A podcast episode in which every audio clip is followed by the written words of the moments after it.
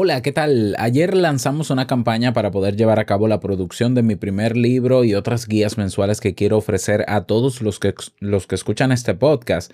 Agradezco a Catalina Escudero Sánchez por ser la primera mecenas y por creer en este proyecto. Si tú todavía no lo has hecho, ve a teinvitouncafe.net y haz clic en el botón apoyo lo nuevo para que te enteres y puedas elegir cómo apoyarnos. Con lo que cuesta un café de especialidad al mes puede ser suficiente para nosotros. Esta campaña finaliza en 30 días. Nos vemos dentro. ¿Sabías que cuando una persona es víctima de una catástrofe o tragedia debe recibir primeros auxilios psicológicos y no solo de salud física?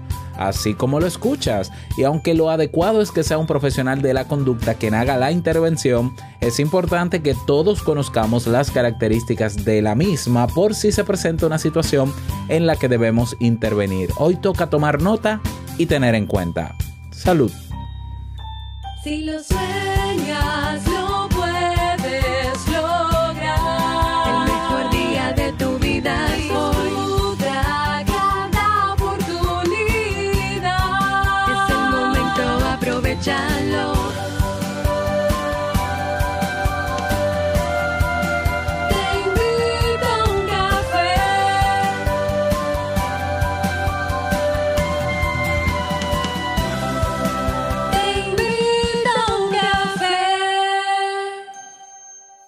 Y ahora contigo, Robert Sasuki, consultor en desarrollo humano y emprendimiento.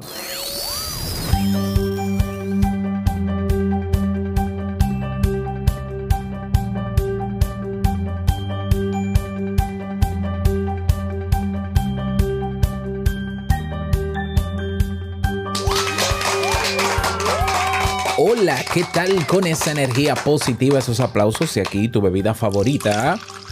Damos inicio a este episodio 1289 del programa Te invito a un café. Yo soy Robert Sasuki y estaré compartiendo este rato contigo, ayudándote y motivándote para que puedas tener un día recargado positivamente y con buen ánimo. Esto es un podcast y la ventaja es que lo puedes escuchar en el momento que quieras, no importa dónde te encuentres y todas las veces que quieras, solo tienes que seguirnos o suscribirte en tu reproductor de podcast favorito para que no te pierdas de cada nueva entrega porque grabamos de lunes a viernes desde Santo Domingo, República Dominicana y para todo el mundo. Y hoy un tema que yo entiendo que todos deberíamos conocer. Yo creo que sí y que nos puede ser claro, clarísimo que sí, de muchísima utilidad. Recordarte que en Kaizen tenemos cursos de formación en temas de desarrollo personal, marca personal, productividad personal, negocios online, podcasting. Eh, eh, estamos haciendo crecer la carrera de podcasting. Por ejemplo, esta semana incorporamos el curso Crea y gestiona la página web de tu podcast.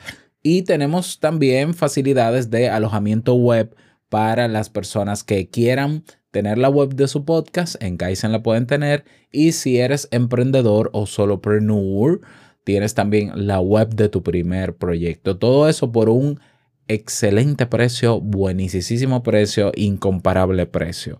Seguimos añadiendo lecciones también del curso Reinvención Personal, del audiocurso Reinvención Personal y Profesional. Así que si no te has unido, nos vemos en kaizen.com. Es K-A-I-I-S-E-N.com. Bien, vamos a dar inicio al tema central de este episodio que lo he titulado Primeros Auxilios Psicológicos, cinco pasos para ayudar en caso de que sea necesario.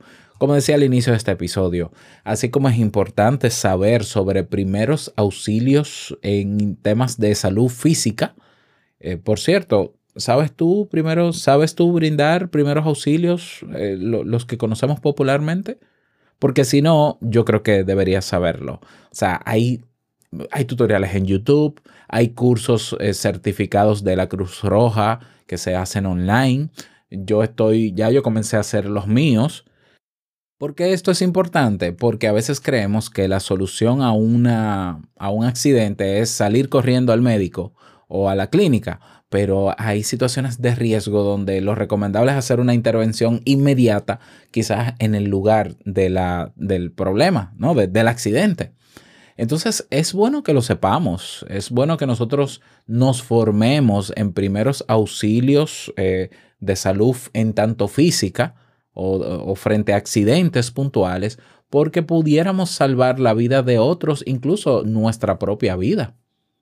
¿No lo has pensado? Bueno, pues búscate esos cursos de primeros auxilios para que aprendas a hacerlo. Equípate. Yo tengo, por ejemplo, eh, nuestro botiquín lo tenemos acá, pero ya yo estoy eh, a punto de comprar un respirador manual y unas compresas de no sé qué. y una- Eso es import- importantísimo porque nos podemos ver frente a un accidente donde no podemos salir a un médico o donde necesitamos intervención inmediata y hay que hacerlo.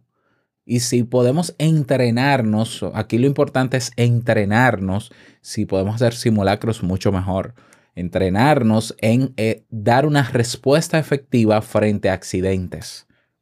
Porque si no, entramos en pánico, nos quedamos paralizados y hay muchos accidentes que si no tienen intervención inmediata pueden costarle la vida a alguna persona. Eso es cultura general. Yo creo que todos deberíamos saber, ya que no nos lo enseñan, lo aprendemos nosotros y punto. Eh, primeros auxilios. Pero también entiendo que hay que aprender primeros auxilios psicológicos.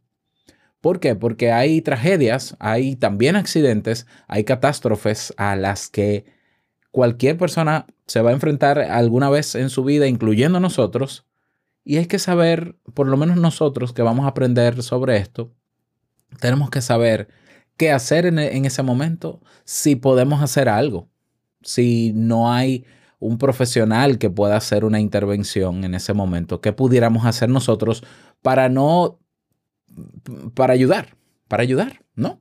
Y, y no querer ayudar como creemos, porque ese es el problema, que es que hay personas, la- yo no, yo conozco muy pocas personas entrenadas en, o, que sepan sobre primeros auxilios psicológicos, que se ven frente a, o que hacen una intervención frente a una persona que está teniendo una, una catástrofe, una tragedia, y comienzan a decirles cosas que yo, yo, yo yo, yo le, le diría, cállese la boca, o sea, mire, por favor, ¿ya? Entonces, para no meter más la pata, para no decir lo que no debemos decir, para no hacer lo que no debemos hacer y afectar más a esa persona que está siendo víctima de una catástrofe, yo creo que todos, aunque es competencia, repito, de un profesional de la conducta, pero todos tenemos que conocer cuáles son los pilares en los que se fundamenta los primeros auxilios psicológicos y qué se hace en ese caso. ¿Qué se hace en el caso de que eh, se, le quemó la casa a tu vecino, ya? Y tu vecino está ahí afuera o tu vecina está ahí afuera inconsolable y no hay un profesional de la conducta que pueda ayudar. ¿Qué pudieras hacer tú con desde tu humildad naturalmente y con la buena intención y teniendo el debido cuidado de no afectar más a la víctima? Vamos a aprender sobre eso hoy. Este tema es de vital importancia, es básico. ¿m?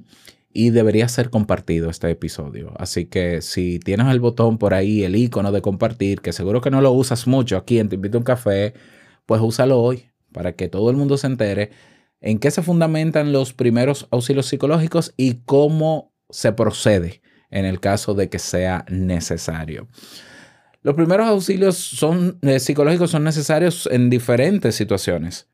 Ya lo mencioné, cuando sucede una catástrofe, cuando una persona es víctima, perdón, de un hecho atroz o cuando se desata una crisis incontrolable ante un atraco, ante, bueno, eso mismo, ¿no? Igual que sucede con los primeros auxilios físicos, es aconsejable que conozcamos los principios básicos de la atención psicológica de urgencia.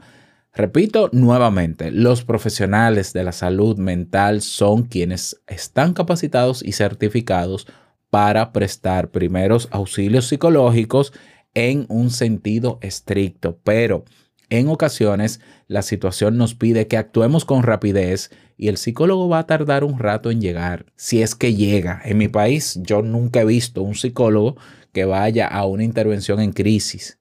¿Ya? Yo nunca lo he visto. Yo no digo que no existan, porque aquí existe una, una subespecialidad en intervención en crisis, pero yo no sé cómo funciona eso.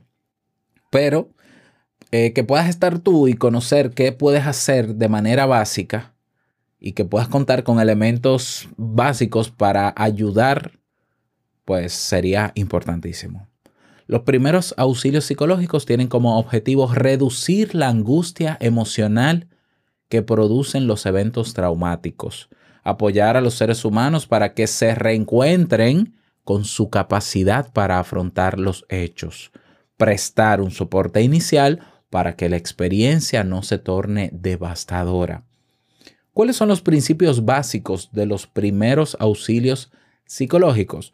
Para prestar los primeros auxilios psicológicos a alguien que los necesita, debes conocer que hay cinco pilares en los que se basa. Eh, claro, este tipo de intervenciones solo debe hacerse si no hay un profesional competente a la mano, pero en cualquier caso son válidos para poner un límite a los efectos traumáticos en el afectado y para que no, para que no empeore. Estos cinco pilares son, número uno, permitir, esto no es, par- esto no es el protocolo en sí, esto es lo que, en lo que se fundamenta, ¿no? Número uno, permitir la libre expresión. Es decir, no intentar centrar su discurso en lo que ha sucedido, dejar que esa persona se exprese del modo que quiera, que diga lo que quiera, como quiera. No se trata de conversar con esa persona, ni siquiera es imprescindible que se comprenda lo que dice. Lo que el afectado o la afectada necesita, la mayoría de las veces ante un evento catastrófico, es sentir que estás cerca. Punto. Per- permitir la libre expresión. El segundo pilar es, es la escucha responsable. El afectado no necesita consejos, ojo aquí, ni mucho menos sermones. Oh, Dios mío, líbrame. Si no eres un profesional de la salud mental, lo mejor es limitarte a escuchar y a intervenir solamente estimulando que el otro se siga expresando, porque no es el momento de mostrarse directivo, solo de acompañar. Número tres, es que me vienen a la mente tantos hechos en mi país, Dios mío. Número tres, o tercer pilar de la intervención en primeros auxilios psicológicos, transmitir aceptación. Debes estar listo a aceptar todo lo que el afectado quiera decir. Puede ser que incluso haga afirmaciones descabelladas o que exprese sentimientos que no se corresponden con la situación. Confírmale que no está loco por no sentir miedo cuando haya ocurrido una catástrofe o, o- o que no está loco porque no sienta en ese momento tristeza cuando ha perdido un ser querido. ¿Por qué? Porque está en una fase de shock, en un momento de shock, donde no necesariamente tiene que percibir esa emoción y, hacer como hace todo el mundo. Está frente a una tragedia. Eso se llama transmitir aceptación. El cuarto pilar es propiciar confianza y empatía. Hacerle saber al afectado que puede contar en ese momento contigo, que estás ahí para apoyarlo y ayudarlo. Sobre todo que tu intención no es juzgarlo o juzgar los hechos, ni cuestionarlo tampoco, sino darle soporte. Y el pilar número 5 es proporcionar información. Es importante que te pongas a su disposición para conseguir toda la información que en ese momento se necesite, ya sea revisar listas de heridos o su propio parte médico, hasta que llegue un profesional, es mejor que seas tú y solo tú o la persona que esté prestando los primeros auxilios el que haga de canal de comunicación entre la persona y el mundo. Esos son los pilares, repito, permitir la libre expresión, la escucha responsable, transmitir aceptación, pro- propiciar confianza y empatía, proporcionar información. Aquí, fíjate que de los pilares no es hacerle preguntas, pero ante un atraco, por ejemplo, que en mi país son muy frecuentes. Ah, bueno, va una chica caminando y viene un, una persona en una moto o una pareja en una moto y le arrebata la cartera, ¿no? Y esa chica está inconsolable, o sea, está gritando. Y lo, lo más común que ocurre es que todo el mundo se encierra en sus casas y no le ayuda, ¿eh? lamentablemente. Eh, eso ya se ha demostrado el por qué. ¿Por qué pasa eso? Tiene que ver con el tema de la, del sesgo de la responsabilidad externa. Todo el mundo se tranca en su casa creyendo que va a venir alguien a ayudar y nunca llega nadie, pero ese es otro tema. Pero llega una persona, por ejemplo, del barrio, del sector, y se le pone al lado y entonces comienza a hacerle preguntas. Pero ¿y qué tú haces caminando por aquí si esta calle está sola, muchacha? Es que tú no debiste andar con esa cartera tan provocativa. Pero es que, y, tú tenías dinero ahí. Sí, yo tenía no sé cuántos miles. ¿Y cómo tú andas en la calle con tantos miles? Es que no, es que en este país uno tiene que andar con un ojo de frente y un ojo detrás para poder... Eso es la peor intervención. Usted está afectando más a esa persona. Lo mejor es callarse.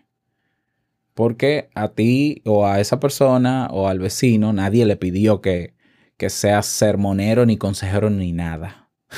Por eso es que yo insisto en que si sabemos cuáles son los pilares y entre ellos ninguno incluye sermonear ni aconsejar, es importante para que de verdad podamos ayudar en lo que llega la ayuda correcta o idónea.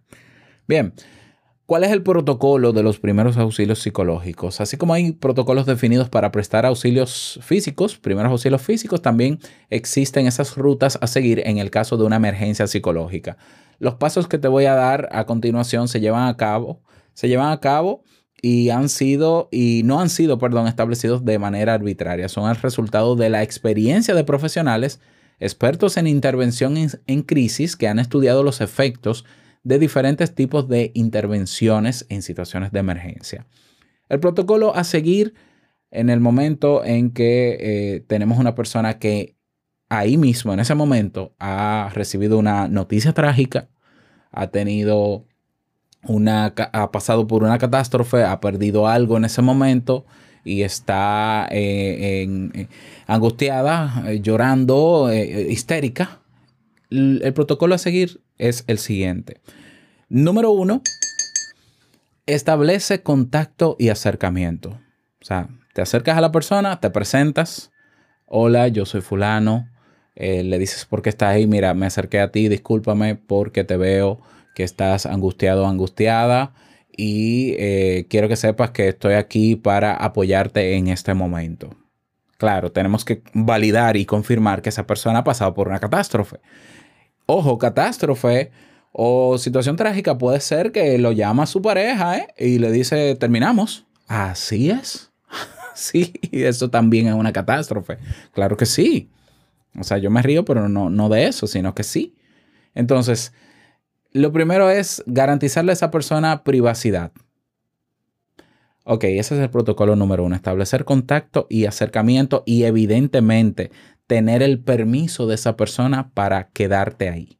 Porque si la persona te dice, no, muchísimas gracias por acercarse, eh, pero yo quiero estar solo sola, usted se va de ahí y se acabó la intervención.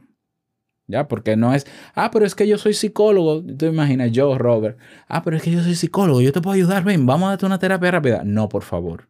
O sea, si una persona no te da el permiso de quedarte, no, no intervengas, punto. Así es, se llama respeto y es básico. Establecer contacto y acercamiento. Te presentas, dices por qué estás ahí, invitas a la persona a sentarse si quiere y, y le garantizas que va a haber privacidad entre ellos dos para escucharle y seguir con lo demás. Paso número dos en el protocolo, ofrecer seguridad y alivio. Primero que todo debes ofrecer seguridad física. Por ejemplo, en el caso del, en el ejemplo que pongo del atraco, lo primero que hay que hacer con esa persona es sacarla del- de la misma calle donde ha sido atracada. Llevarla a algún lugar donde, eh, donde se perciba que hay seguridad, de que esa persona no piense de que esos atracadores puedan volver hacia ella. ¿Mm? Entonces, la persona tiene que estar fuera del alcance de la amenaza.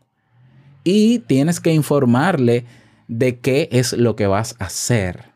Después, asegurarte de que la persona se sienta cómoda y que no presente una alteración física que requiera atención o brindársela de algún modo si la requiere y si tú sabes cómo hacerlo, ¿no? O sea, mira, estamos aquí, eh, te traje este lugar seguro, no te preocupes, no, no, no estamos frente a la amenaza, eh, dime si te sientes cómoda o cómodo aquí donde estamos o si podemos ir a otro sitio que tú, que tú prefieres. ¿Nos quedamos aquí o nos movemos? Y escuchar lo que te tiene que decir esa persona. Número tres, en el protocolo, estabilizar. Nuestro objetivo va a ser que la víctima no cierre todas las vías de comunicación y deje un canal abierto por pequeño que sea. Si la persona está muy agitada, pídele que te mire y te escuche. muéstrale la ruta de ayuda que vas a seguir, porque debes tener un plan, ¿no? Y alienta a la persona para que haga ejercicios de respiración hasta que consiga un poco de calma. ¿no? Entonces, mira, fíjate, vamos a respirar juntos, vamos a calmarte, vamos a tranquilizarte un poco y mira, lo que yo te propongo es que vayamos eh, a la policía o que hagamos tal cosa o tal movimiento o te llevemos al médico, eh, pero vamos a calmar, es importante que te calmes para que eh, te sientas mejor, para que no te afectes más, entonces vamos a respirar. Eso es estabilizar. ¿Mm? Número 3, el número 3 no, perdón, este es, ah sí, número 3, en el paso, no, número 4. Luego que establecimos contacto y acercamiento, ofrecimos seguridad y alivio, estabilizamos, recopilar información, es el cuarto paso. Se trata de preguntarle al afectado o a la afectada cómo se siente, qué quiere y qué necesita.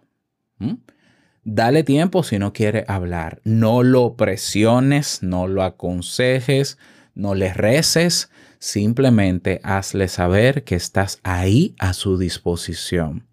Indaga sobre su condición médica. Piensa que muchos afectados en estado de shock no solo han desconectado del exterior, sino que también son incapaces de sentir el dolor que en otras ocasiones, con los mismos daños físicos, pueden sentir. También es frecuente que al ver un despliegue tan enorme y ser conscientes de la demanda que existe de ayuda médica, no se atrevan a solicitarla por iniciativa propia. Así, que preguntas sutiles, esperar a que esa persona diga lo que tenga que decir. Y protocolo, o paso mejor dicho, número 5, ofrecer asistencia práctica. Con base en la información recopilada, diseña un plan de acción básico y llévalo a cabo, porque no te vas a pasar el día ahí sentado con esa persona. La persona se calmó, se tranquilizó, te dice, sí, eh, ya yo quiero llamar a mi mamá o yo quiero llamar a mi pareja para hacerle saber dónde estoy. Bien, de acuerdo, pues ven, vamos a usar mi, mi teléfono celular, dime el número, yo voy a llamar, eh, pongo en altavoz o te lo paso para que se pongan de acuerdo y mientras esa persona llega, pues yo te voy a acompañar aquí y no va a pasar nada porque yo voy a estar aquí hasta que puedas irte con esa persona. Eso es tomar acción. Eso no es, repito, hay que quitar de, de la intervención que podamos hacer cualquier palabra que, que incomode o que afecte más a la víctima, ¿no? No hay que hacer juicios de valor. Ay, este país, Dios mío, tanta delincuencia que hay. Yo siempre le he dicho a mis hijos y a mis vecinos que no anden en la calle mostrando cosas de valor eh, o que tal cosa. Doña Dom, por favor, deje esos comentarios, eh, trágueselos, eh, porque, porque a nadie le sirven sus comentarios, trágueselos. En ese momento lo que necesitamos es un plan de acción, eh, apuntar si es necesario, ¿no? Lo que necesita y responder con lo que sea posible hasta que esa persona pueda tener una mejor ayuda o si alguien la va a recoger o alguien la va, alguien conocido se va a ir con ella, se vaya. Listo, ahí terminó la intervención tuya que no eres psicólogo. Ya, ya luego de ahí esa persona probablemente necesita ayuda terapéutica, etcétera, etcétera. Pero en ese momento es vital, esos minutos en que pasa la catástrofe, pasa el accidente, tenemos que hacer intervención ahí, rápido. Ah, pu- ¿y qué pasa si es un grupo de personas que de repente se le derrumba el edificio, por ejemplo? Bueno, pues en lo que llegan las autoridades, si llegan un, un- un apoyo idóneo, vamos a quitarnos del medio de esa amenaza, frente a esa amenaza, y vamos a reunirnos en grupo ahí y vamos a escuchar y vamos a esperar a que ellos se desahoguen y digan lo que quieran como quieran. Y simplemente prestamos, hacemos acto de presencia ahí, tomamos nota, seguimos el protocolo, le brindamos seguridad, los estabilizamos, vamos a hacer un ejercicio de respiración, vamos a calmarnos y vamos a comenzar a buscar una solución inmediata. Recopilamos la información del grupo, eh, tú tienes alguien a quien llamar, eh, necesitamos teléfonos para llamar, vamos a llamar. Ta, ta, ta. Bueno, miren, va- eh, conseguimos esto, conseguimos esto, ya viene esto, viene esto, viene esto. Tú vas a ser el gestor o la gestora o el intermediario para que salgan de esa escena lo antes posible y vayan a un lugar donde, donde puedan estar bien. Los primeros auxilios psicológicos contribuyen a que una situación de crisis no tenga efectos más graves de lo que ya ha producido. Yo de verdad a mí me dan ganas de llorar cuando una persona sufre, por ejemplo, un asalto, como en las redes sociales revictimizan a la víctima, como los vecinos. Ah, pero es que a esa persona le encanta estar figureando y enseñando, revictimizando otra vez. Y fíjate lo doloroso que sería. Imagínate que tú estás en un sitio, pasa un asalto, te asaltan y que tú veas la indiferencia de la gente que te rodea. O sea, eso es un trauma. No solo el asalto, el asalto ya es, ya puede generar un trauma. Claro que sí, porque nadie se espera, nadie espera que me atraquen.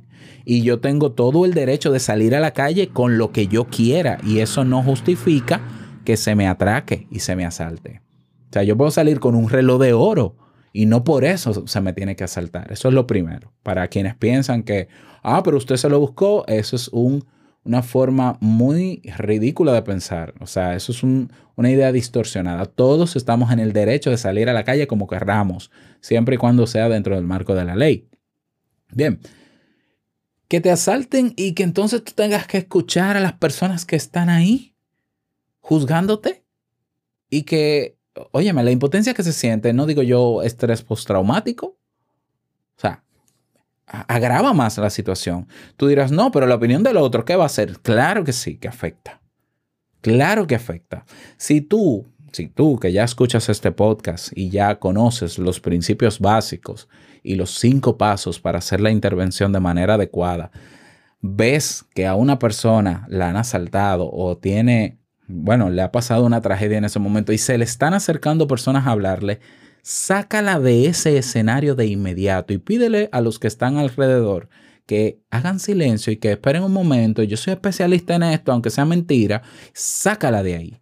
Porque esa crítica, esa crítica cuestionadora de, ah, pero es que, eh, que, que te llamaron, ¿y por qué está llorando eh, esa joven? Ah, porque la llamó su novio, su, su esposo, y le dijo que está con otra y que ya no quiere estar con ella. Y entonces empiezan los que están alrededor. Ay, tú no se puede creer en, en- en- el hombre ahora, porque es que el hombre, mire, por favor, o sea, saque esa muchacha de ahí si puede. Mira, yo soy fulano, es protocolo, ¿no? Siempre el protocolo. Yo soy fulano, ta, ta, ta. Eh, eh, yo creo que podemos estar mejor en otro sitio y para que, para que tú puedas expresar lo que tú quieras y demás sin que tengas que escuchar estas opiniones. ¿Ya? Porque es que la gente, como no sabe, la gente habla y opina por todo. ¿Ya? Bueno, espero que eh, te sirvan estas recomendaciones. Ya eh, se trata de practicar esto. O sea, yo te invito a que hagas simulacros con alguna persona cercana que vive en tu casa. Y que, y de hecho, los juegos de roles, que así se llaman, de hecho, los juegos de roles, que es simular que, por ejemplo, tu pareja tiene una situación difícil y yo voy a hacer la intervención, te va a ayudar a afinar esa habilidad que todos yo creo que necesitamos. ¿Ya? Y le- tu pareja en el rol te va a decir, mira, me sentí cuestionada cuando me dijiste tal cosa. O no, mira, me sentí bien, me, me sentí tranquila. En mi rol de víctima, en el rol que, que simulé de víctima, me sentí de verdad segura y acompañada. Lo, lo hiciste muy bien. Ahora voy a hacerlo yo. Eso es importante que lo practiquemos. ¿Por qué? Porque nosotros vivimos en una vida donde todo ya está bien y de repente, en segundos, pasa una tragedia. Nadie está exento de una tragedia en esta vida. Nadie. Y si tú no has vivido la tragedia, la vas a vivir tarde o temprano. Entonces, ¿por qué no estar preparados si hay maneras de estarlo? Espero que te sirva. No olvides compartir este audio en tus redes sociales para que más personas aprendan sobre esto. Recuerda, nuevamente te repito, la intervención idónea es la de un profesional de la conducta cuando está ahí. Y si no, hay que buscarla. O sea, si luego de yo haber acompañado a esa persona, lo que se necesita es eso, ah, tú tienes que ser el intermediario o intermediaria para buscar esa ayuda, ayuda idónea de un terapeuta o de un profesional experto en intervención en crisis para que preste la ayuda, la mejor ayuda a mediano y a largo plazo. Déjame saber qué te pareció este tema, por favor, si me escuchas en Evox, si me escuchas en YouTube. El mejor escenario para conversar y seguir socializando sobre protocolos, sobre realidades, sobre lo que, si te pasó algo, que, cómo lo manejaste o, cómo lo manejaron contigo, es en la comunidad, un espacio abierto y gratuito que puedes unirte a ella yendo a teinvitouncafe.net. Ah, Recuerda que está el botón de apoya lo nuevo y eh, luego está el botón únete a la comunidad. Nos vemos dentro. Nada más, desearte un feliz día, que lo pases súper bien y no quiero finalizar este episodio sin antes recordarte que el mejor día de tu vida es hoy y el mejor momento para aprender y practicar primeros auxilios psicológicos es ahora. Nos escuchamos mañana en un nuevo episodio. Chao.